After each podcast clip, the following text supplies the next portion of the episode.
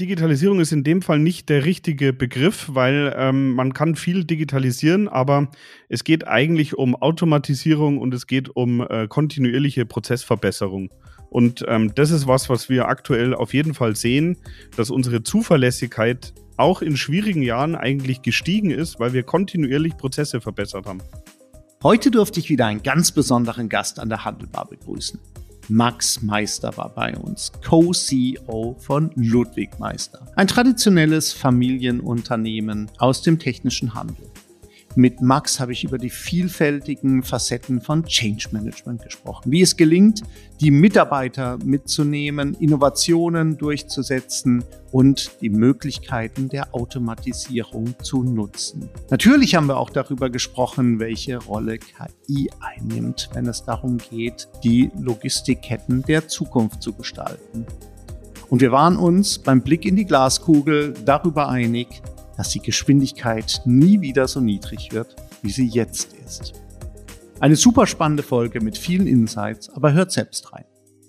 Handelbar, der Podcast von und für Handelsinsider. Wir schenken Brancheninsights ein. Hallo und herzlich willkommen zur Handelbar. Schön, dass ihr wieder dabei seid und auch heute wieder mit einem ganz besonderen Gast, den ich ganz, ganz herzlich begrüßen darf. Max Meister ist digital zugeschaltet, Co-CEO von Ludwig Meister.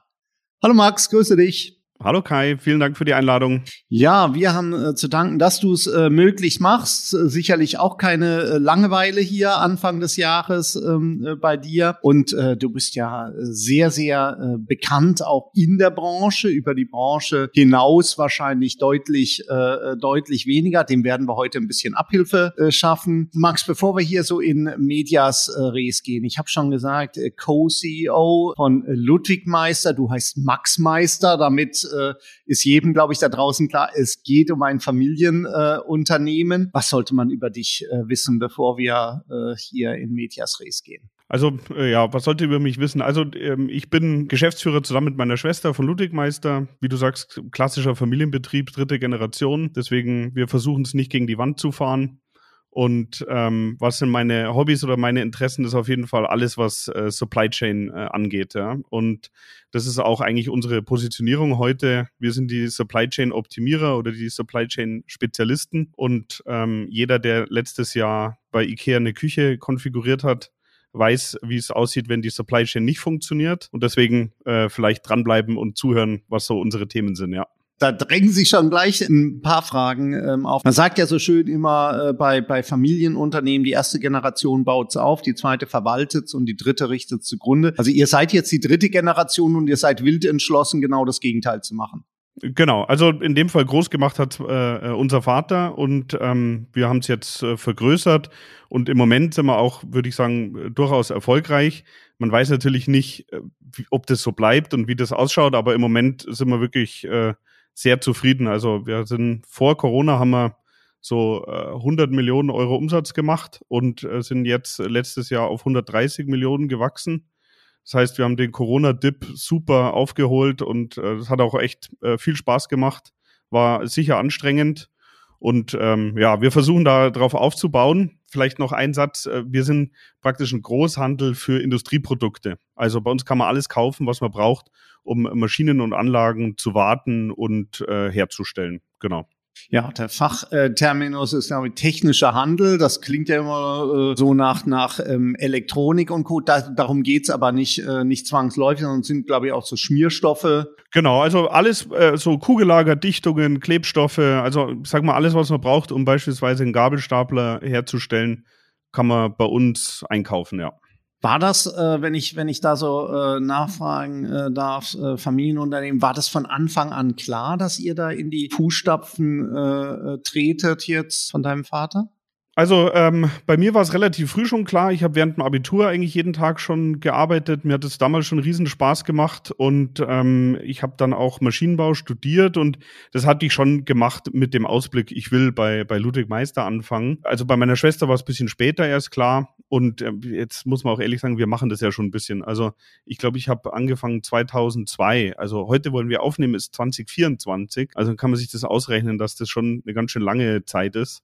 Und ähm, ja, das muss ich auch ehrlich sagen, heute, ich bin äh, heilfroh, äh, dass wir uns beide da so entschieden haben. Und deswegen war nicht klar, aber äh, relativ früh klar, ja ich erlebe dich ja als unglaublich ähm, aktiv, als, als äh, Sprachrohr dann auch in der Branche, sagen wir mal, für das Thema Digitalisierung und äh, für Fortschritt. Du hast ja auch deinen eigenen Podcast, Blog, du bist äh, fast schon, kann man sagen, in der Branche, glaube ich, schon omnipräsent, oder? Ist es nicht übertrieben, denke ich? Also ich glaube schon, dass wir eine gute Reichweite mittlerweile haben. Äh, ich lobe mich äh, ungern selber, deswegen würde ich das jetzt nicht ähm, bestätigen. Aber die Idee war schon, wir haben halt gesehen, dass wir im, im Bereich Digitalisierung sehr früh dran waren und wirklich das auch konsequent und gut gemacht haben. Und dann haben wir irgendwann das schon auch als Differenzierungsmerkmal ausgeprägt. Und ähm, das versuchen wir jetzt natürlich da ein bisschen, ja, auch medial durch die Lande zu tragen. Aber ich sehe mich nicht als Sprachrohr für die Branche, weil ich glaube, die Branche ist äh, super vielfältig ähm, da gibt es ganz unterschiedliche Firmen und ähm, da will ich auch gar nicht sagen, dass wir da irgendwie die Superhelden sind. Aber wir machen halt äh, unsere Strategie. Wir, wir setzen unser Thema um und ähm, das versuchen wir schon auch wirklich präsent zu halten. Also oder halt wirklich bei LinkedIn und Blog und Podcast einfach zu verteilen, ja. Und es gibt ja auch einen Verband hier mit dem VTA, der ja dann auch für sich in Anspruch nimmt, Sprache sicherlich dann auch für die Branche zu sein, hier mit dem, mit dem Thomas Fios, den wir ganz herzlich dann natürlich bei der Gelegenheit auch grüßen können. Ich wollte dich aber gerade fragen, so von Gründen her das zu machen. Also zum einen äh, könnte es ja sein hier das Thema Altruismus. Äh, man hat das Gefühl, man ist was vorbei und man möchte da auch zeigen, wie es gehen kann, äh, zumindestens, was man da erreichen kann, welche Effekte man erzielen kann. Dann ist es ja vielleicht auch so eine persönliche Sache, dass man das einfach gern macht mit mit einer gewissen Leidenschaft. Das spüre ich bei dir so auch bei den, bei den Ausführungen oder dann auch auf der Bühne. Und oder äh, es kann ja auch sein, ich denke mal in Bezug jetzt auf Recruiting ist das sicherlich ja auch ein spannendes Thema, weil äh, da tut sich ja der Großhandel vielleicht auch an vielen Stellen schwer, jetzt sage ich mal digital affine Personen dann auch für sich äh, zu begeistern. Ist das eine Mischung von allen dreien oder? Ja, also es ist eine Mischung. Also auf der einen Seite, wir haben einen Slogan, der heißt It's all about sharing und da geht es schon darum, dass wir unsere Best Practices auch zeigen, weil ich bin ein äh, Lokalpatriot und ich will erfolgreiche Firmen haben in Deutschland und im deutschsprachigen Raum und deswegen äh, teilen wir das ganz gerne. Und es ist auch wirklich so, man lernt ja jedes Mal was dazu. Das heißt, wenn ich was teile und äh, dann kommt jemand auf mich zu und will sich mit mir darüber unterhalten, wie wir beispielsweise im Einkauf digitalisieren, dann weiß der Sachen, die ich garantiert nicht weiß und dann lernt man da dazu. Und das zweite äh, Thema ähm, ist auf jeden Fall äh, Personal Brand hilft beim Recruiting, weil man einfach einen, äh, sag ich mal, recht transparenten Blick hinter den Vorhang bekommt und dann äh, hat man dann einen gewissen Vertrauensvorschuss. Also natürlich tun wir uns manchmal schwer, Leute zu finden, aber in Summe gesehen klappt es recht gut. Und das andere ist schon, also das, wir machen, das machen wir mit Spaß. Und wir sind ambitioniert und wir wollen gute Sachen machen und dann macht es auch Spaß, die natürlich zu teilen. Also wenn ich jetzt einfach irgendwie äh, nichts vorwärts bringen würde, dann würde ich da jetzt auch nicht von mir jeden Tag irgendwie ein Selfie-Gesicht machen und sagen, äh, heute war ich beim Mittagessen. Also das wäre nicht der Content, der mir gefällt, sondern das sollen schon neue und das sollen schon inspirierende Sachen sein. Also das, ich glaube, es ist eine Mischung aus den Themen, ja. Ja, also das, äh, was du ansprachst mit dem Lernen, äh, das ist auch für mich persönlich ein großer Antrieb äh, hier bei unserem Podcast hier in der Handelbar, weil ich lerne aus jedem Gespräch raus, so auch heute. Wenn wir zurückschauen in den Rückspiegel, da haben wir ja auch jede Menge Learnings, glaube ich, alle sammeln dürfen in den letzten Jahren. Was wir reden ja inzwischen so vom Polykrisenmodus und du hast ja verraten, wir, wir zeichnen hier ähm, Anfang Januar 2024 auf, können also auch jetzt schon auf einige Jahre Krisenmodus äh, hier dann auch äh, zurückblicken. Wir hatten Corona, wir hatten die Lieferkettenprobleme. Jetzt haben wir natürlich äh, hier auch andere Schwierigkeiten durch den, äh, durch den Nachfragerückgang, durch die Verunsicherung auf der äh, Konsumentenseite. Wenn ich jetzt mal selber zurückblicke und mal so eine Hypothese in den Raum äh, werfen würde, versuchen mal in, in deinen Kopf dann auch äh, zu, zu versetzen, in euer Geschäftsmodell, dann würde ich mal sagen, in den, in den Corona-Monaten, da habt ihr auf der Absatzseite super äh, profitiert. Er hatte wahrscheinlich die Schwierigkeiten eher auf der, auf der äh, Lieferantenseite, die Lieferketten hier dann auch äh, stabil zu halten. Du hast ja schon zwei Zahlen verraten. Ihr hattet wahrscheinlich in den, in den letzten Jahren bis äh, 2022 eine sehr schöne Entwicklung und dann wahrscheinlich hat sich das so ein bisschen gedreht und man hat vielleicht dann auch gespürt, dass Schwierigkeiten in der Bauindustrie, Schwierigkeiten jetzt in der Automobilindustrie entstehen und jetzt fährt man so ein Stück weit auf Sicht. Ist das so eine komprimierte Zusammenfassung, die schon dem Bild relativ nahe kommt? Ich sehe an deinem Gesichtsausdruck nicht ganz. Genau, also in dem Fall äh, sind wir in der glücklichen Situation, dass wir letztes Jahr auch noch gewachsen sind um fast 10 Prozent. Das ist, glaube ich, im Branchenschnitt wirklich äh, hervorragend, liegt aber auch an einzelnen Großkunden, die wir gewonnen haben. So realistisch muss man sein. Wenn ich die rausrechne, dann wären wir vielleicht ja, drei bis fünf Prozent gewachsen. In Corona sind wir stark abgestürzt und dann haben wir zwei hervorragende Jahre hingelegt. Aber äh, wie du sagst, ein bisschen auf Sicht müssen wir schon fahren, aber wir planen eigentlich gerade eher Neubau und wollen eigentlich nach vorne raus das Geschäft entwickeln.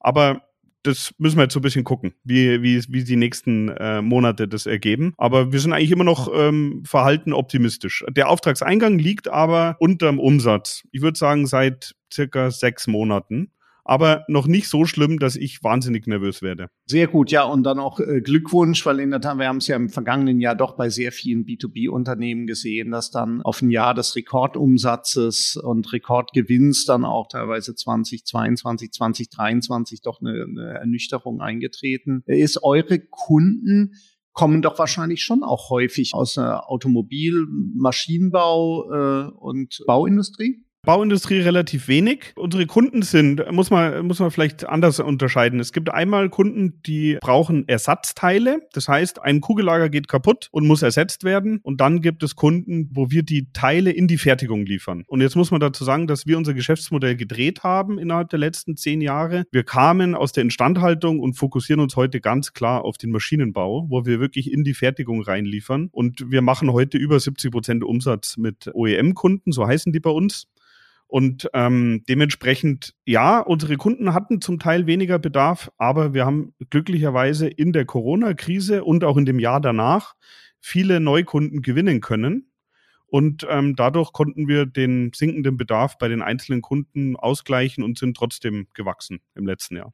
Was waren denn so deine Learnings jetzt äh, von den letzten Jahren über die Rolle von, von Digitalisierung? Da haben wir ja viel gehört, Brandbeschleuniger, Corona und alles digitalisieren. Hier aber in Wahrheit äh, ist, es, ist es ja dann doch ein bisschen äh, differenzierter dann auch das Bild. Ich könnte mir vorstellen, ihr konntet auf einigen aufsetzen, was ihr eben vorher schon hier digitalisiert habt. Aber wie hat das dann doch nochmal äh, das Spiel verändert? Also ich finde, Digitalisierung ist in dem Fall nicht der richtige Begriff, weil ähm, man kann viel digitalisieren, aber es geht eigentlich um Automatisierung und es geht um äh, kontinuierliche Prozessverbesserung. Und ähm, das ist was, was wir aktuell auf jeden Fall sehen, dass unsere Zuverlässigkeit auch in schwierigen Jahren eigentlich gestiegen ist, weil wir kontinuierlich Prozesse verbessert haben. Und jetzt muss man dazu sagen, wann haben wir angefangen wirklich zu digitalisieren? Das war im Jahr 2010 haben wir angefangen im Einkauf Software zu bauen, die praktisch unsere Bestandsplanung automatisiert. Und das heißt, wir machen das jetzt wirklich schon seit vielen, vielen Jahren. Und mittlerweile, wir haben ein eigenes CRM, wir haben die ganze Logistiksoftware selber gebaut. Also wir machen da wirklich sehr viel.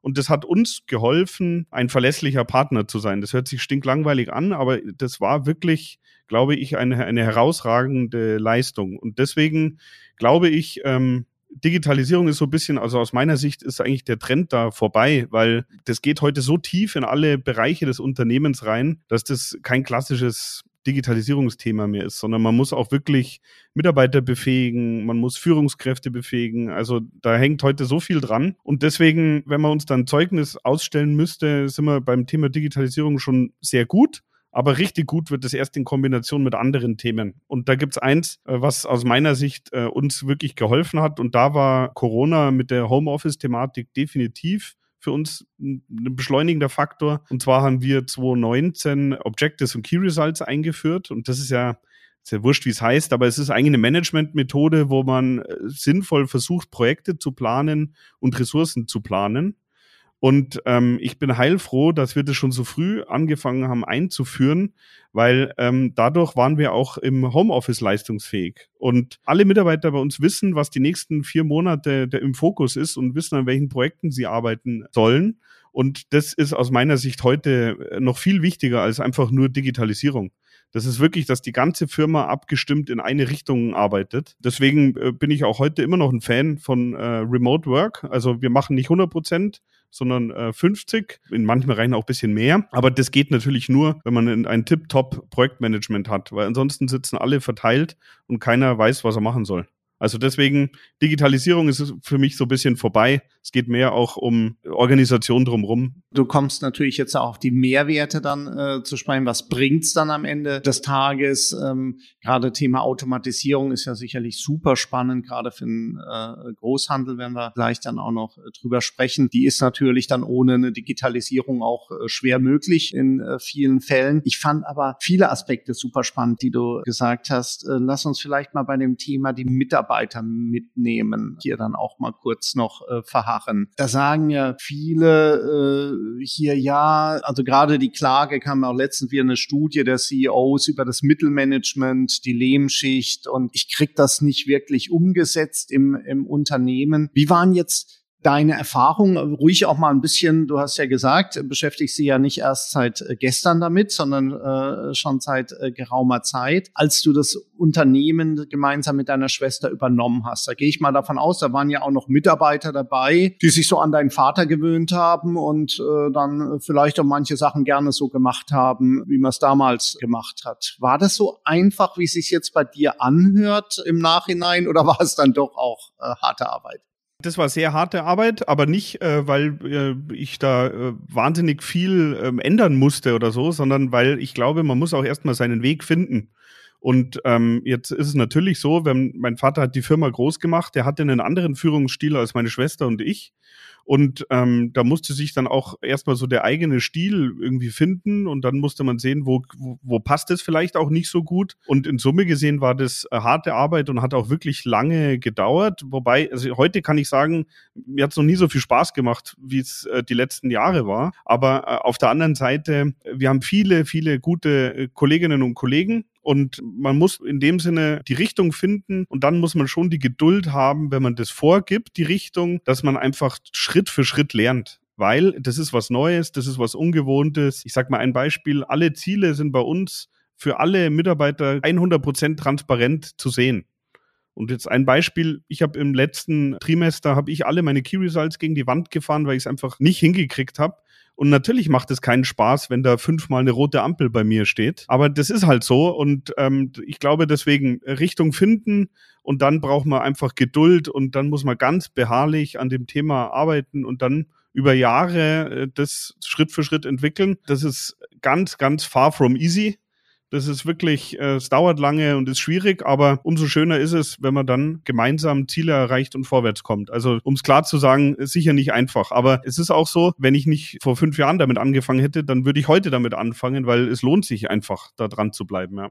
Und es lohnt sich ja äh, sicherlich auch ganz stark am Thema Automatisierung äh, dran zu bleiben. Der Großhandel ist ja per se eigentlich ja schon äh, jemand, so ein äh, Prozesskostenminimierer, würde ich mal äh, sagen. Ähm, da spielt ja Automatisierung jetzt eine große Rolle. Du bist jetzt auch noch Spezialist äh, hier im Supply Chain Bereich. Kannst du vielleicht mal so ein paar Beispiele nennen, wo ihr jetzt schon Automatisierung äh, hier einsetzt, um auch Prozesse besser, schneller, schlanker, kostengünstiger äh, zu gestalten und vielleicht auch schon direkt an was ihr dran seid, um den nächsten Schritt zu gehen? Also wir haben sehr viel gemacht, sehr viel automatisiert. Wirklich von, von Einkauf, dann in der Logistik sind wir wirklich schon seit Jahren mittlerweile beim Thema Automatisierung dran. Also im Einkauf haben wir Bestandsplanung äh, automatisiert, dann haben wir in der Logistik, haben wir von der Lagerhaltung bis zum Verpacken alles automatisiert. Heute ist es so, wenn du bei uns ein Kugellager kaufst, ist es von Wareneingang, Zubuchen, zu äh, kommissionieren, Kunden individuell verpacken,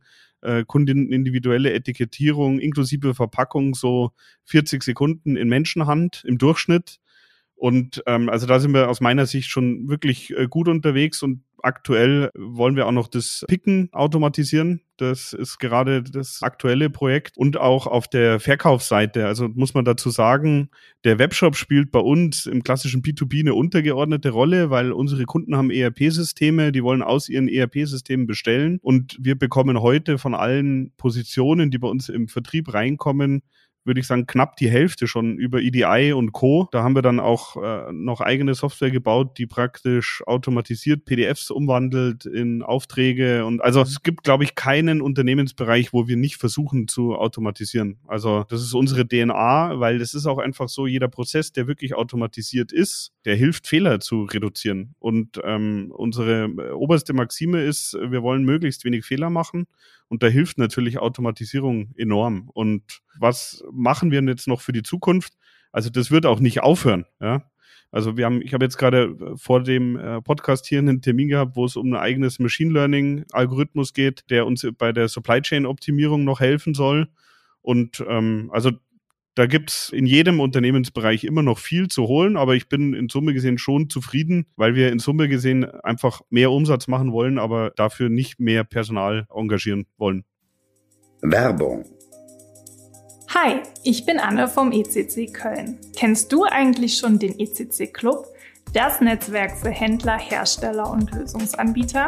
Über 360 Mitglieder sind bereits Teil unserer Community. Als Mitglied unseres ECC Club hast du die einzigartige Möglichkeit, dich mit dem Who's Who der Handelswelt auf unseren zahlreichen Community-Events auszutauschen. Außerdem bekommst du kostenfreie Einblicke in unsere über 100 Studien, sodass du immer top informiert bleibst.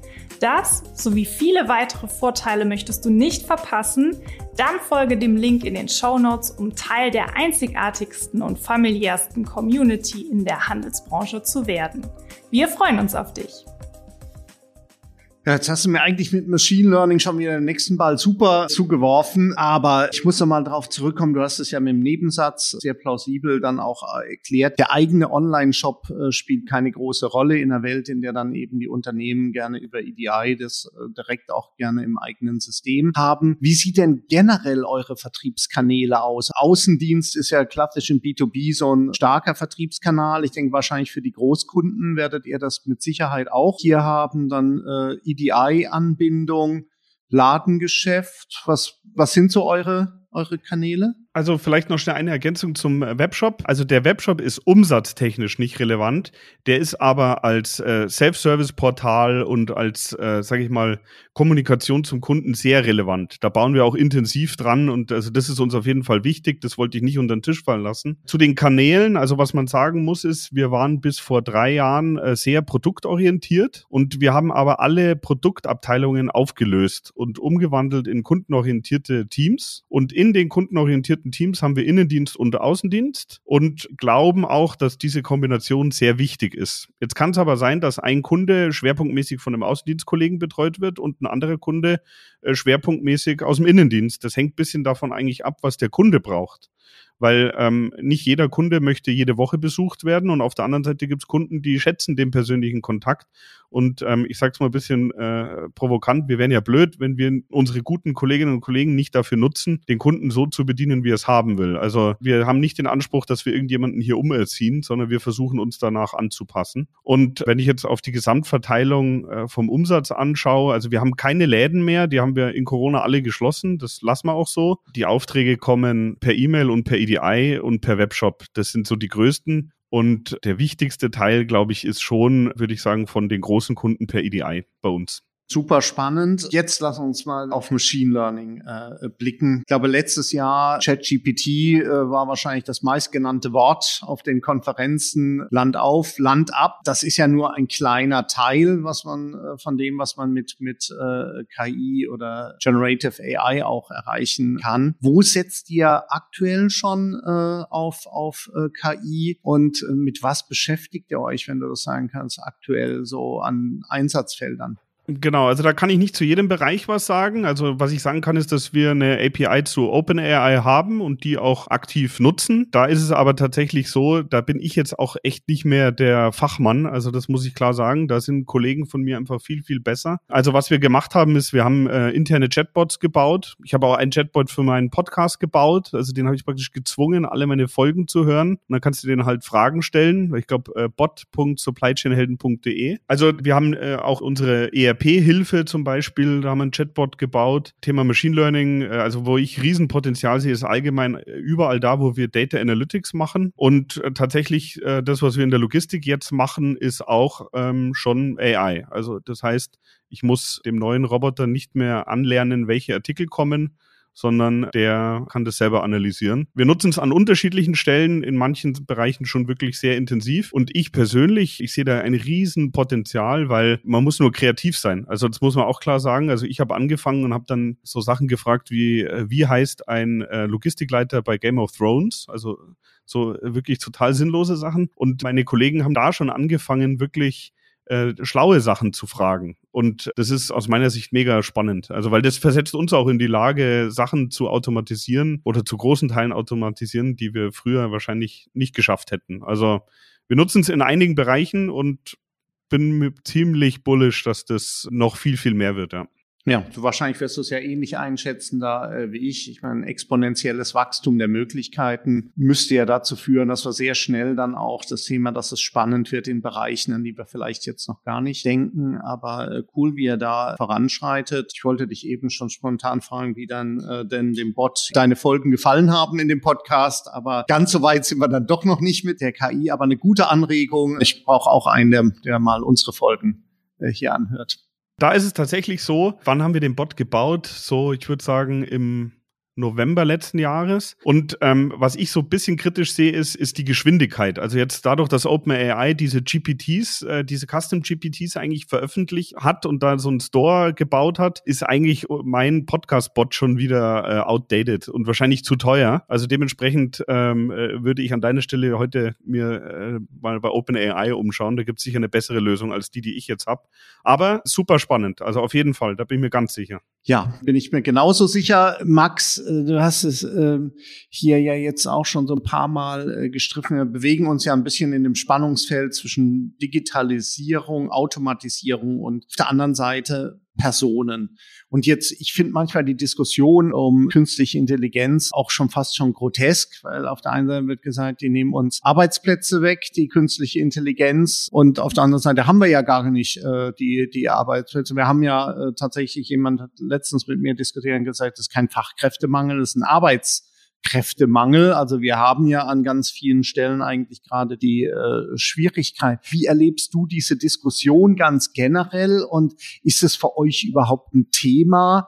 äh, hier mit künstlicher Intelligenz Sachen zu machen, für die äh, jetzt äh, man sonst einen Mitarbeiter eingestellt hätte, sondern geht es jetzt im ersten Schritt zumindest nicht nur darum, dann tatsächlich Effizienzpotenziale zu heben. Ich sag mal so, wir haben heute schon mehr Arbeit, als wir überhaupt schaffen können. Und ähm, wenn ihr jetzt äh, konkret auf die Logistik bezogen, ist es beispielsweise so, selbst wenn das Projekt erfolgreich ist, dann wird sich ein Teil der Mitarbeiter, die halt in der Kommissionierung arbeiten, in Zukunft im Wareneingang arbeiten müssen weil äh, wir dort einfach mehr Arbeit haben, damit wir die Artikel gut vorbereitet einlagern, damit wir dann automatisiert verarbeiten können. Und der Skalierungshebel kommt dann später eigentlich erst. Und ähm, genauso ist es in anderen Bereichen auch. Also wir haben ein eigenes CRM gebaut. Warum haben wir das gemacht? Weil wir gerne unserem Vertrieb helfen wollen, möglichst gute Gespräche mit unseren Kunden zu führen also das heißt, das ist eine Hilfe, das ist eine Unterstützung. Und genauso sehe ich das mit künstlicher Intelligenz. Das ist eine Unterstützung, dass unsere Kolleginnen und Kollegen noch besser informiert mit unseren Kunden, mit unseren Lieferanten sprechen können. Weil das ist ja auch das, was uns unterscheidet, ja, von der klassischen äh, Internetbude, wo ich nicht mal anrufen kann. Das sind unsere Mitarbeiter. Und deswegen, ähm, ich, da habe ich überhaupt keine Bedenken. Und ähm, zum Beispiel in der Logistik habe ich das bei allen Projekten auch immer so gemacht, dass die Kolleginnen und Kollegen eine Jobgarantie kriegen weil ich kann ja nicht sagen, also die nächsten zwei Jahre werden anstrengend, aber die gute Nachricht ist, ich brauche euch dann alle nicht mehr, sondern äh, da haben wir wirklich gesagt, also wenn wir dann hier 20, 30 Prozent schneller sind, dann lass uns neuen Umsatz holen oder neue Dienstleistungen entwickeln und deswegen, also aus meiner Sicht ist äh, KI ist die Chance für Deutschland eigentlich unsere, sag ich mal, Wirtschaftsleistung zu erhöhen und im weltweiten Wettbewerb äh, zu bestehen. Wir müssen das möglichst kreativ, möglichst gut, möglichst intensiv nutzen. Und dann deswegen hoffe ich auch, dass wir äh, beim Thema KI kein zweites DSGVO-Debakel erleben oder schon drin stecken. Also deswegen, ich, ich glaube, bei uns muss keine Angst haben da davor. Das sehe ich sehr positiv. Ja, also auch da äh, gelingt es dir auch die, die äh, Kolleginnen und Kollegen äh, mitzunehmen bei diesem äh, Thema, was ja aus meiner Sicht äh, viel zu oft jetzt auch wieder aus einer Gefahren-Szenario heraus diskutiert wird und wo die Chancen äh, manchmal äh, ein bisschen schwach beleuchtet äh, werden. Ich habe bei dir herausgehört, viele, viele Chancen, die es durch diese Technologie äh, hier auch gibt, äh, entlang der fast ja wahrscheinlich der kompletten äh, Supply Chain, wenn wir uns das ähm, Und ähm, ich persönlich freue mich und ich sehe bei dir ist es ähnlich so, freue mich da auf die weiteren Entwicklungen, die kommen. Wir müssen ja leider schon wieder auf die Zielgerade ähm, hier einbauen und zum Schluss, äh, Max, das wird bei dir wahrscheinlich ähnlich sein. In deinem äh, Podcast kommen natürlich die schwersten äh, Fragen. Schwer in einer Welt, in der ja eigentlich nichts mehr sicher scheint, in der jeden Moment wieder die nächste Krise dann auch lauert oder lauern äh, kann, ist ja schon der Blick nach vorne per se so ein gewisses äh, Wagnis. Wenn wir erstmal äh, kurz kurzfristig äh, schauen, was erwartest du jetzt für 2024 nach dem, was wir jetzt Stand 11. Januar diesen Jahres äh, sagen können, was du sagen kannst für das Jahr 2024 für euch hier für Ludwig Meistern. Also ich schätze, dass wir dieses Jahr eine Seitwärtsbewegung haben. Äh, wir haben mit Sicherheit äh, Druck auf der Handelsspanne, weil die Bestände in der ganzen Supply Chain hoch sind. Da kann ich vielleicht noch zum Abschluss dann einen Einsatz sagen. Aber ich glaube, dass wir durch die sage ich mal, Inflationspause, die wir jetzt so ein bisschen haben, eigentlich schon auch wieder eine Befeuerung des Geschäfts erleben werden äh, zum Ende des Jahres hin, weil ich einfach der festen Überzeugung bin, alle Investitionen, die man jetzt anschiebt, sind garantiert günstiger als in drei, vier Jahren. Und da bin ich mir relativ sicher, dass viele Firmen auch investieren werden, selbst wenn das Zinsniveau höher ist und selbst wenn der Ausblick äh, bisschen äh, unstabiler ist. Und ähm, so werden wir das auch machen. Also verhalten optimistisch für die mittelfristige Zukunft. Dieses Jahr wird es nicht ganz einfach. Das glaube ich auf jeden Fall. Aber Verhalten optimistisch ist ja schon mal gut, wenn man so in das Jahr startet. Jetzt äh, lass uns das Bestände-Thema ist ja ist ja ein äh, ist ja ein super spannendes und da hast du angekündigt, da wolltest du noch was dazu sagen. Das wollen wir ja auf jeden Fall mitnehmen, weil ich glaube, das ist ja auch eine große Herausforderung in ganz ganz vielen Branchen gewesen durch die Geschwindigkeit, mit der die Krisen dann auch gekommen sind, dass da doch einige große Probleme dann auch mit ihren Beständen haben. Richtig, also auch wir haben relativ hohe Bestände, aber was wir gemacht haben, ist über die letzten Jahre wir haben eine eigene Software gebaut, wo Kunden eigentlich nur regelmäßig bei uns einkaufen müssen. Und äh, unsere Software kann dann automatisiert ausrechnen, unter Berücksichtigung von allen Daten, wann dieser Artikel in der Supply Chain ausgeht. Also wenn du ein Industriebetrieb bist, kaufst regelmäßig bei mir ein, dann kann ich sagen, ui Kai, bei dem Artikel, der wird in acht Monaten ausgehen können wir heute äh, hier schon eine Lösung zusammenarbeiten. Da gibt es eine eigene Internetseite, die heißt supplychain.party. Das war die einzige Domain, die frei war. Da kann man das eingeben und ähm, ich glaube, dass diese Krisen und dieses, der Druck, den wir auf den gesamten Bestand in der Supply Chain haben, der wird noch mehr solcher Lösungen eigentlich hervorbringen, dass man einfach flexibler ist, agiler ist und auf Schwankungen in der Supply Chain besser reagieren kann. Und da hoffe ich, dass wir auch äh, davon profitieren werden. Ja, das wäre aber allein schon äh, wieder ein eigenes Thema für einen gemeinsamen äh, Podcast. Super spannend, gerade in der Welt, wo sich beispielsweise ja Rohstoffpreise auch teilweise mit einer enormen Geschwindigkeit äh, hier dann auch verändern. Hoch und runter. Super, super äh, spannend. Letzte Frage leider hier auch schon und eine schwere Frage zugegebenermaßen. Aber wem, wenn nicht dir, äh, könnte ich sie äh, stellen. Versuchen wir uns mal vorzustellen. Wir treffen uns in fünf Jahren äh, wieder. Wie stark wird das Unternehmen Ludwig Meister dann dem Unternehmen ähneln, was wir heute sehen und dem Unternehmen, was du gemeinsam mit deiner Schwester übernommen hast? Also ich glaube leider, dass die Geschwindigkeit noch zunehmen wird. Das heißt, das Unternehmen, das in fünf Jahren ähm, hat definitiv weniger zu tun als das heutige Unternehmen im Vergleich zu fünf Jahre zurück. Also wir sehen, dass die Geschwindigkeit eigentlich eher zunimmt und der Veränderungsdruck. Und äh, dementsprechend, ich kann mir gut vorstellen, dass wir in zehn Jahren ganz andere Sortimente verkaufen, dass wir komplett anders aufgestellt sind, dass wir andere Kunden bedienen. Ähm, also da bin ich mir ziemlich sicher. In fünf Jahren machen wir eine Episode und dann bin ich mir sicher, dass ich überrascht bin, wie stark unterschiedlich das ist. Und ähm, was ich mir aber sicher bin, ist, dass wir ähm, weiterhin erfolgreich sein werden. Also da bin ich, äh, habe ich schon ein gewisses Selbstvertrauen. Ein fantastisches Schlusswort, Max. Vielen, vielen Dank für die äh, super spannenden, offenen äh, Insights Ich habe wieder viel gelernt und es hat auch riesig Spaß gemacht. Dankeschön, Max. Ja, ich sag danke, Kai. Bis bald. Das war die heutige Handelbar mit Max Meister, Co-CEO von Ludwig Meister und jemand, der die Weisheit Handel ist Wandel verinnerlicht hat, der permanent in Optimierung, in Automatisierung denkt und dabei stets auch die eigenen Mitarbeiter im Blick hat. Und auch in 14 Tagen begrüße ich an gleicher Stelle wieder einen spannenden Gast aus dem Handel, also unbedingt wieder dabei sein. Abonniert bis dahin diesen Podcast und bleibt gesund, erfolgreich und zuversichtlich. Tschüss aus Köln, euer Kai Udetz.